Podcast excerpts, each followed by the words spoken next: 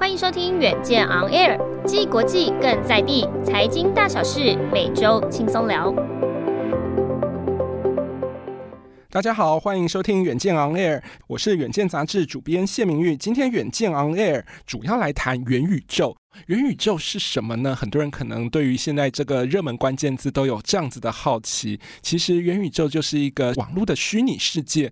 大家可以一起进到这个世界里面，不管是购物、交流、沟通，都等于像是一个虚拟世界的玩家一样，可以彼此在另外一个世界中生活。那这样的生活听起来非常的抽象，在目前最容易接触的一点就是游戏了。透过 VR、AR 的模式，大家可以进入游戏的世界中，互相体验元宇宙的真实感。所以在这一集里面，我们特别邀请到文策院副院长张文英，以及约翰科技的创办人林约翰，为我们来分享元宇宙的游戏产业。欢迎两位。好，大家好，我是约翰科技的负责人林约翰，啊，也同样是游戏的制作人。Hello，大家好，我是张文英，文策院，也可以叫我 Alice。好的，那请约翰跟文英副院长分别跟听众简介一下约翰科技跟文策院。那麻烦约翰。好，我们约翰科技是主要制作这个打鬼怕贵的这款游戏。那这款游戏就是结合台湾的文化，甚至还有历史啊，还有它的民俗故事。哦，也是算是我个人生命历程当中的一块拼图，全部把它拼凑起来，也就是二创之后。哦，再还给这块土地，哎，这是我们的初衷。好的，那麻烦文英副院长。呃，文策院的全名是文化内容策进院哦。那我们还是一个很年轻的一个机构。那我们是文化部体系底下的一个行政法人。那我们的任务是策进台湾的文化内容产业的发展，同时我们要行销到国际的市场。那我们策进的文化内容产业，包含其实跟大家的生活非常相关哦，就是我们经常看的电影、电视、音乐、呃，漫画、动画、游戏、出版、表演艺术、视觉艺术以及未来内容。那我们今天呃，其实要谈的是游戏，也是其中的一环。那我们应该算是让大家开心的娱乐产业。那首先，我们一开始的时候想要先请到约翰科技的约翰，跟我们分享一下，因为可能很多人对于约翰科技一时可能没有那么熟悉，可是如果提到他们所推出的三 D 游戏《打鬼怕贵》，可能很多人就知道了。这套游戏在全世界销售超过五万套，那在明年的时候也会出《打鬼二》。其实我看到这套游戏的时候还蛮好奇的，想说您当初是怎么来发想，然后又怎么把台湾包括您自己的生命历程放进这套游戏里面？好的，我那时候就是高中，然后要毕业旅行，啊，然后骑这个车要去山上烤个肉而已。他突然骑着骑着在山上路上，突然班长就飞起来，就翻车了。他就说他看到有一个奶奶牵着一个小孩冲进来车阵里，哎，全部人都没看到，而我跟在后面嘛，我看得一清二楚，他就是这么莫名其妙。可是我突然间好像被那种皮带打到，我那时候不以为意嘛。到山上去考，开始考了，然后同学开始帮我拍照，拍的时候就拍到我的嘴巴这边，很像那个那个布袋戏，有没有？就就两道血痕这样。哎啊，我就觉得哦，好痛，不知道是什么东西。我一照，啊，又怎么是长这样子？他就被拍到。我就是从那一天起回到家就是没办法睡觉，对，一睡就是鬼压床，一睡就鬼压床。那那后来是因为有学长，他那时候是信义关岛，而我隔天在跟学长讲，他说：“哇，你这个太可怕了！”可是他很兴奋，因为他学了这么多道教的东西，终于有一个啊、呃、真实体验的范例就在前面，所以他就很积极的参与。就有一天晚上，我还在补习班，他就跟我讲：“哎，我找到一家，这家很厉害，真的吗？好好好，就去。”半夜十一点，大半夜高雄的暗巷里排了一百多公尺，哇！我就在天哪，这是什么盛况啊！我就终于排到十二点都会到我，我一坐下来，我我印象很深，那个师姐就是闭着眼，长得很像陈菊啊，哎呀，又很可爱的一个阿嬷，哦，然后她她就按着我虎口，来从这边开始想到你家怎么走。哦、比 VR 眼镜还厉害，你知道？我就想想想想想，想到我家门口，他说啊、这件是不是？哎，他都知道呢。晚上我就去你家，哦，你不要来哦，吓死了，我爸会冲出来，你知道？他是很很信主的嘛。陈菊阿妈就说啊，噗嗤一叫，他就说他不是我本人去啊，他就说他会出灵体，带天兵天将过去。哦，我那天晚上，哇，天哪！我终于感觉到一个月后，我终于尝到正常睡眠的滋味，你知道吗？一觉到天亮。哎，所以这个就是我生命中的一块拼图。然后，其实我在民雄嘉义大学有任教过，大概十二年。那边什么最有名？民雄鬼屋。对。哦，那时候我那个我我大概快二十几年前去的时候，然后我我就是有一天在那边等便当，等着等着外面就冰冰冰冰嘛，那个那个阵头要过去吧。哦，可是我我那时候就跟。其实一般大众一样，对那个是很反感的，因为过来都是吃龙吃凤，看起来就很可怕，不知道是什么阴邪的什么法术还是什么，我们不懂嘛。然后又有外面那种八加九啦，那种负面的观感，哦，当时就是这种感觉。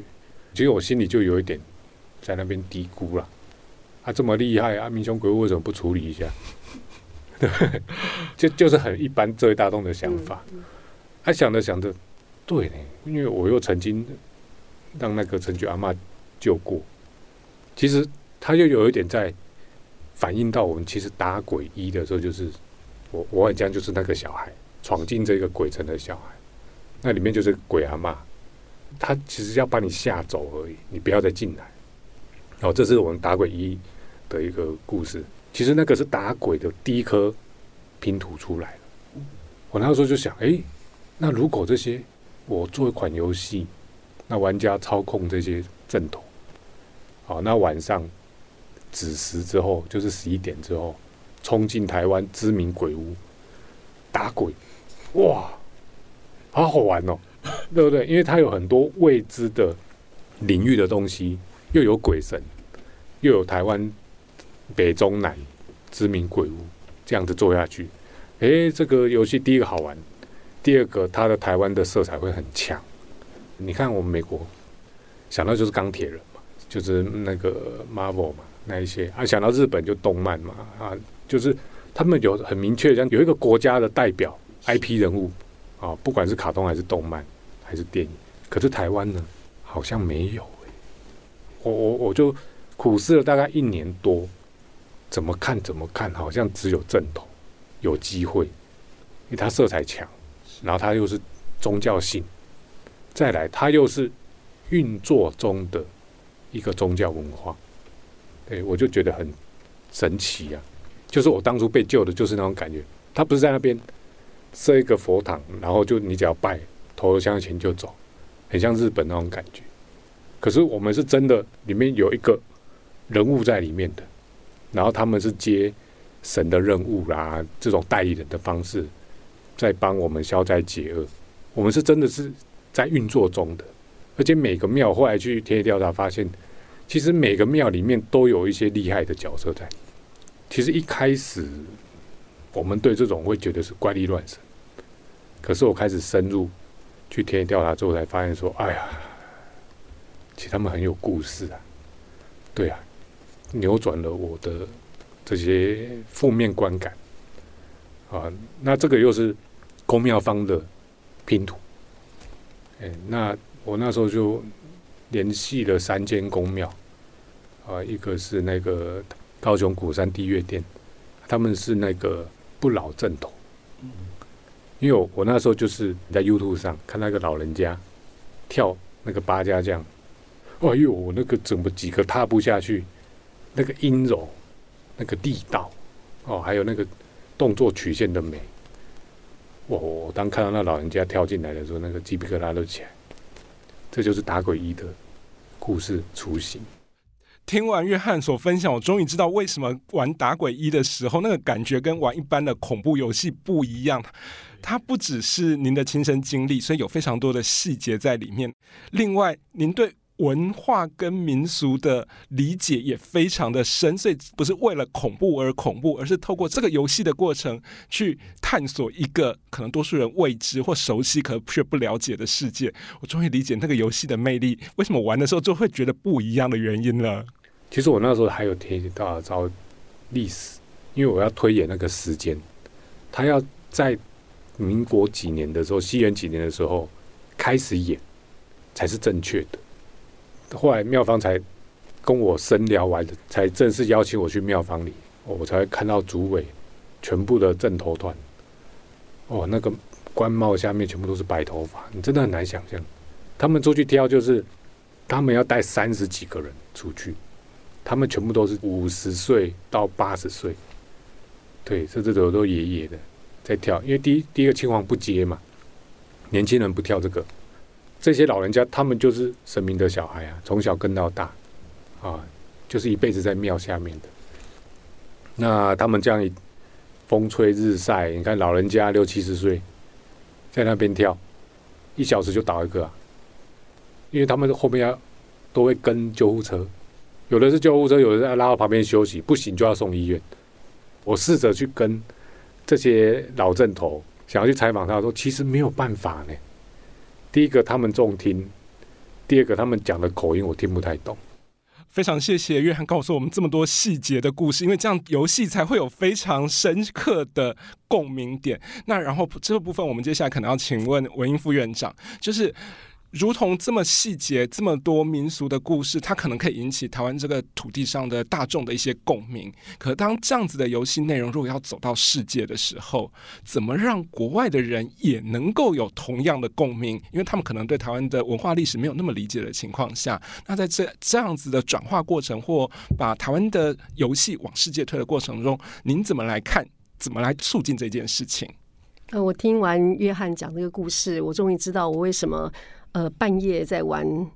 打鬼的时候会这么害怕，又很想继续玩这样，然后呃，真的是一个呃台湾这个故事力，还有这个整个多元文化的一个很丰沛的一个结果哈。那我想呃，我们从我们的历史脉络来看哦，台湾其实是亚洲和世界几个国家文化的聚集地。那另外我们还有原住民文化，还有比如说像我们历经明清啊，或者是日本，还有国民政府的历史，这样多元的文化，让我们对于创作有高度的自由跟。跟包容，所以不管是犯罪，或是刚刚呃约翰呃讲的这个惊悚的故事，或者是奇幻历史，甚至 LGBTQ 的内容，在台湾都可以自由创作。那另外一个就是说，呃，很多文化是很难渗透的哦。美国有一个呃游戏公司的总裁也有倡议这个元宇宙，那他写的文章已经传播了大概一千多万的读者。他叫 John Randolph，他说，呃，他看到日本的 App Store 上面。大都是日本本国的游戏，而且只在日本流行。那在其他国家并不是非常有名。那中国也有这样类似的状况。当他看到台湾的游戏哦，非常的多样，这反映了台湾的文化的多样性，而且它深植在台湾人的文化基因里面。因为很多的游戏业者其实会透过游戏去讲述故事啦，而且还知道如何在情感和竞技上面去呃做一些连结，而且可以掌握。呃，这些玩家的偏好，这是很厉害的哦。那这已经是台湾游戏文化的一部分。那这样的能力对现在很夯的元宇宙的创作者来说是非常非常重要。那我们来看这些，我们刚刚提到多元，还有这个对呃这个市场的掌握度上面，大家其实都很喜欢看有趣的东西，而且每个市场都有自己喜欢的这个偏好。那国际市场的趋势是追追求多元文化。我刚刚提到就是说，我们这样的特质为什么会形成我们的优势？是因为当你拥有各种不同类型的题材作品的时候，你就有，有更多打动消费者、打进不同市场的机会，这就是台湾的优势。像这个游戏产业的例子来说，前几年的返校啦，还有还愿，在法国有掀起一波讨论哦，就是因为打中了法国的市场调性。因为法国大家知道，他们追求自由的民族性啊，还有对准其实像转型正义或是性别平权这样的议题的特别关注，所以返校跟呃还愿这个故事，自然就可以吸引到这个市场消费的关注哦。几年前，其实我们也呃观察到台湾有很多的创作者从台湾文化里面寻找这个创作题材，好像文策院事实上我们也跟像巴哈姆特的 ACG 创作大赛，我们合作设立了文策院特别奖。那今年得奖的游戏像十七号当铺，就是用台湾街景，就是常常大家在这个转角有看到的那个当铺的场景来设定哦，然后。大家一定非常有感嘛，哈。那另外就是像呃，这个上个月在 Steam 游戏上架廖天丁啦，或者是说呃台北大空袭编程游戏等等。我想这样的趋势，除了是本土意识的觉醒之外，事实上可能也跟呃返校呃受到市场欢迎很有关系。因为返校在发行三年内，从 Steam 的游戏发展成小说、手游、电影、影集。等等哈，它就是一个 IP 的多元应用。它的案例让大家呃越来越有信心，把台湾的故事说给大家听。好，那从文策院的角度来看，其实我们非常乐见这样的创作形态，也希望帮助业者可以把这个产品可以带往国际市场。那我这边也业配一下，因为今年我们呃首度推出了在线上媒合的平台，叫 IP Makeup。呃，文策院希望建立一个跨产业、全球都可以使用，而且二十四小时都可以媒合的机制哦。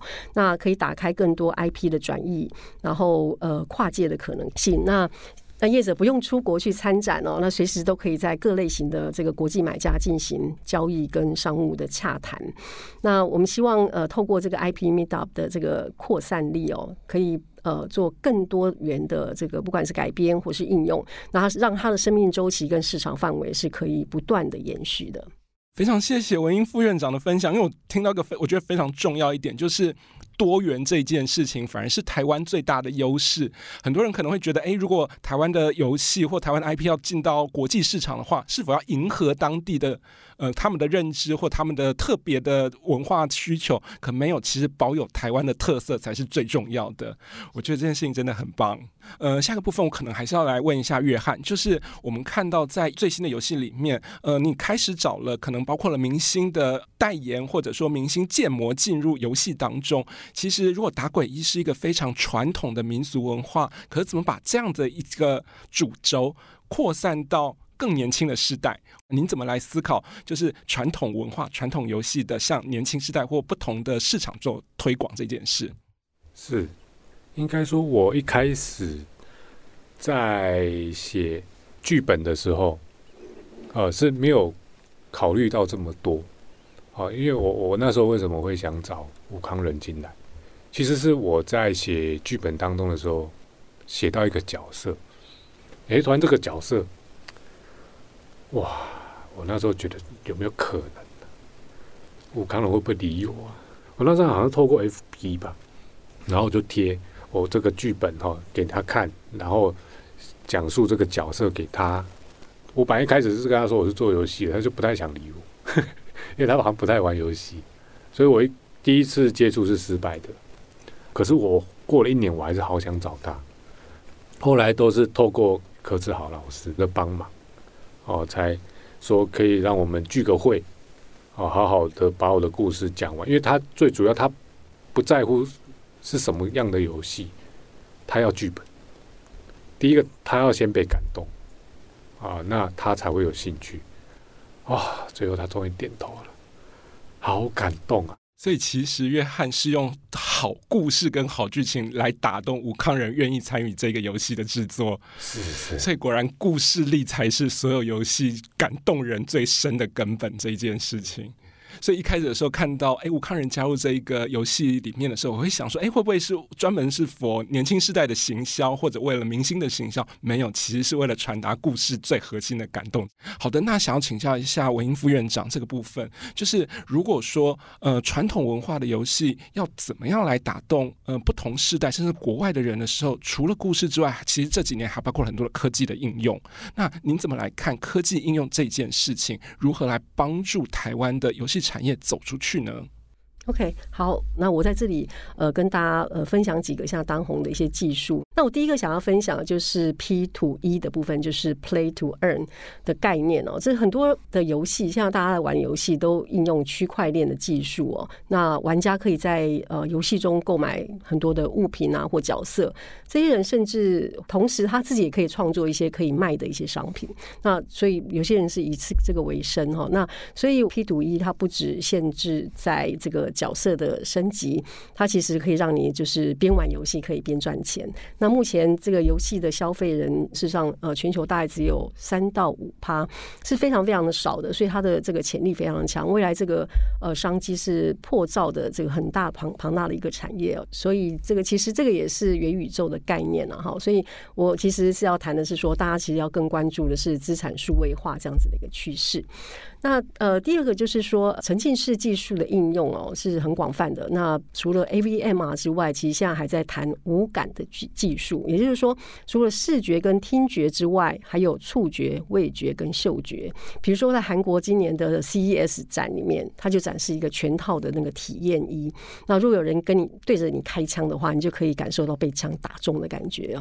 然后，电影一级玩家的场景就是逐步一直实现在现在的游戏的场景里面。然后，Sony 近期也在开始开发这个 VR 手套这个部分，所以呃，不断的有新的技术在研发。那另外一个就是呃，在元宇宙里面还可以有一些闻得到的或吃得出味道的这样子的一个技术哦。那知名的戏骨的这个新创公司也将这个香气和味觉把它数位化，它开发了四百多种的味道。那所以在 VR 设备里面，它可以装这种替代式的气味胶囊哦。那日本的明治大学也成功的研发了这个叫做呃味觉模拟器，它可以重现任何食物的味道哦。所以在元宇宙里面，其实你可以去体验到台湾小吃，你只要想。想到要吃什么，你就可以做一些体验。那另外一个这个呃元宇宙里面黑科技哦，有一项是呃连这个伊隆马斯克都投入研究的，叫做呃脑机界面，它是透过脑神经电波的监测。可以实现读心术，或者是呃透过意念来操控一些设备哦。这个技术原来是发展是在生医的领域，让瘫痪的病患他可以跟外界来沟通。那另外这个脑波监测还可以用来，比如说呃可以呃可以掌握观众真实的需求啦。像 M&M 巧克力就用这样的讯息来评估广告剧情是否吸引这个观众，避免这些比较无效的广告支出。这些对于成本这个是很有帮助的。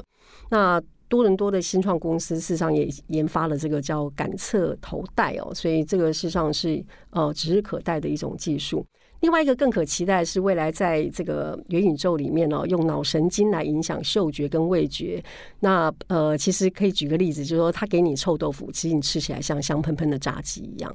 那像这样子的一个研发，其实在台湾呃，在我们徐汉强导演他有开发一个《鬼才知道》的前导影片里面，也有去做了一些实验。其实他就是透过这样的技术去呃了解观众在想看什么，或是目光停驻在什么地方。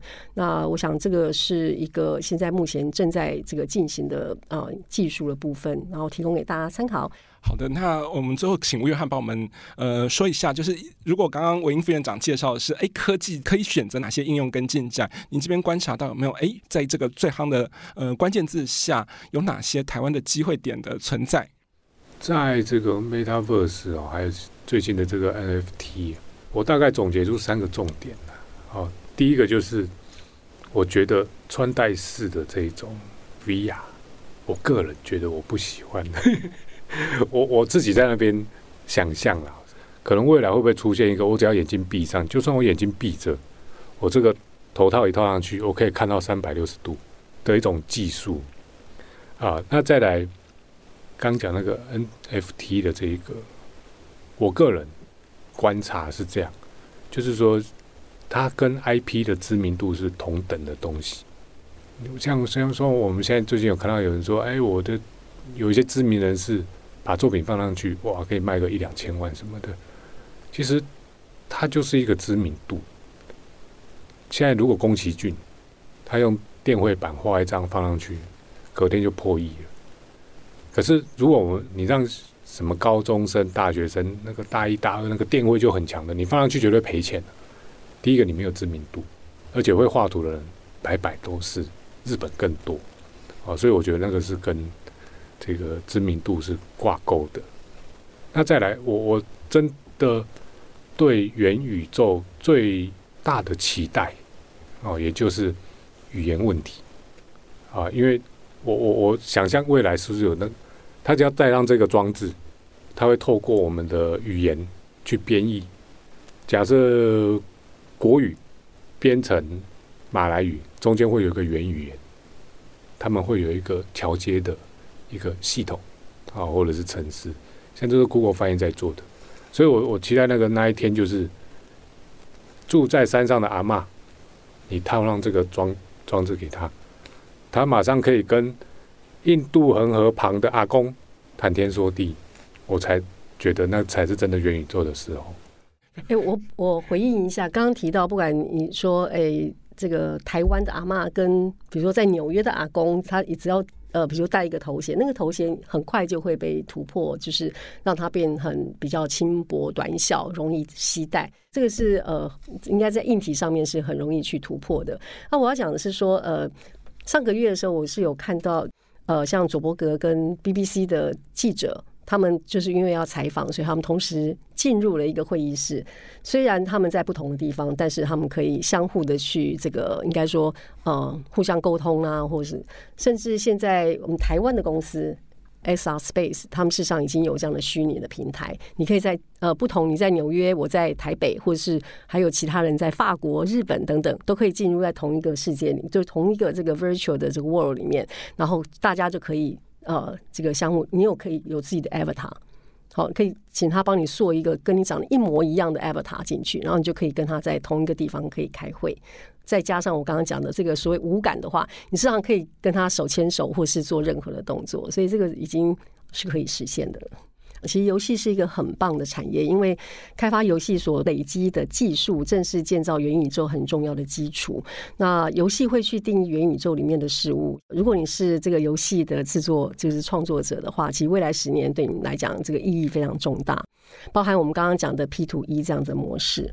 那二零二零年因为疫情的爆发啊，全球的这个游戏产值由呃二零一九年的一千四百四十四亿美元，成长到一千七百七十八亿美元哦。那二零二一年虽然呃这个趋缓了，但是还是有一千七百五十八亿美元。那文策院的趋势研究报告到我们大概到二零三零年的时候，SR 呃这个游戏产值会到达一点二七兆美元，这算是保守手的估计。那台湾游戏产业的总营收哦，今年预估也可以达到大概五百八十亿的新台币，所以这也是在逐年在成长当中。那因为这样子的这个国际趋势，还有呃台湾优势，还有机会等等，其实呃文策院持续会提出策进的方案，包含有人才培育、沉浸式内容的这些制作啦，还有这个国际合资合制，还有呃国际市场的行销。文化新创和多元资金投入等等哈，那有兴趣的朋友们不要忘记有空就到文策院的官网上看看有推出什么样的方案，跟我们一起来这个加油。那除了持续的这个方案策进之外，其实我们也跳下来卷起袖子跟业者一起来做一些示范的一些呃计划，因为我们希望能够更产业化、更国际化。像五 G 是呃这个元宇宙发展的关键的基础建设之一哦。那文策院的五 G VR Cloud 呃实现了。嗯，应该说家庭随选 VR 剧院，未来它将会成为客厅里面最潮的一个，我们说它叫做新的玩具哦，你随时都可以上去看。那文策院在呃十一月刚过去举办的 TCCF 创意内容大会里面，我们就邀请了这整个产业里面关键的业者，包含中华电信啦，还有呃 HTC，还有 Funic 等，我们卷动大概二十五家的业者合作。那最重要的是，我们呃可以在上面可以看到二十八部的 VR 影片。更厉害的是，今年威尼斯影展呃大概有呃。入围二十三部，我们其实入围了七部，跟法国并列第一哦。那在这个平台上也可以看到几部这些厉害的这些这些影片，VR 的影片。呃，我们现在其实从现在到明年二月，在中华电信十个门市哦，呃，台北就在三创，非常的方便，你不需要预约，直接到门市你就可以去体验。那各位可以在 Google 里面搜寻呃五 G VR Cloud。或是到文策院官网就可以找到这个十个门市的这个地址啊，一一共有二十八部的 VR 影片啊，等你来啊这个体验。了解，非常谢谢文英副院长的补充。我觉得这一点非常关键，就是技术一直在突破当中，让台湾的创作者的创意可以真正的落实到更完美的状态。我觉得这两件事情其实是台湾文创走向世界双方都不可或缺的，既要需要技术、需要资金、需要辅助，也需要台湾创作者非常好的创意，然后让台湾本土的文化可以走向世界。好的，非常谢谢两位今天的分享。最后的部分，我们希望大家可以每周锁定远见 On Air。陪你轻松聊国际大小事。拜拜。谢谢大家拜拜。拜拜。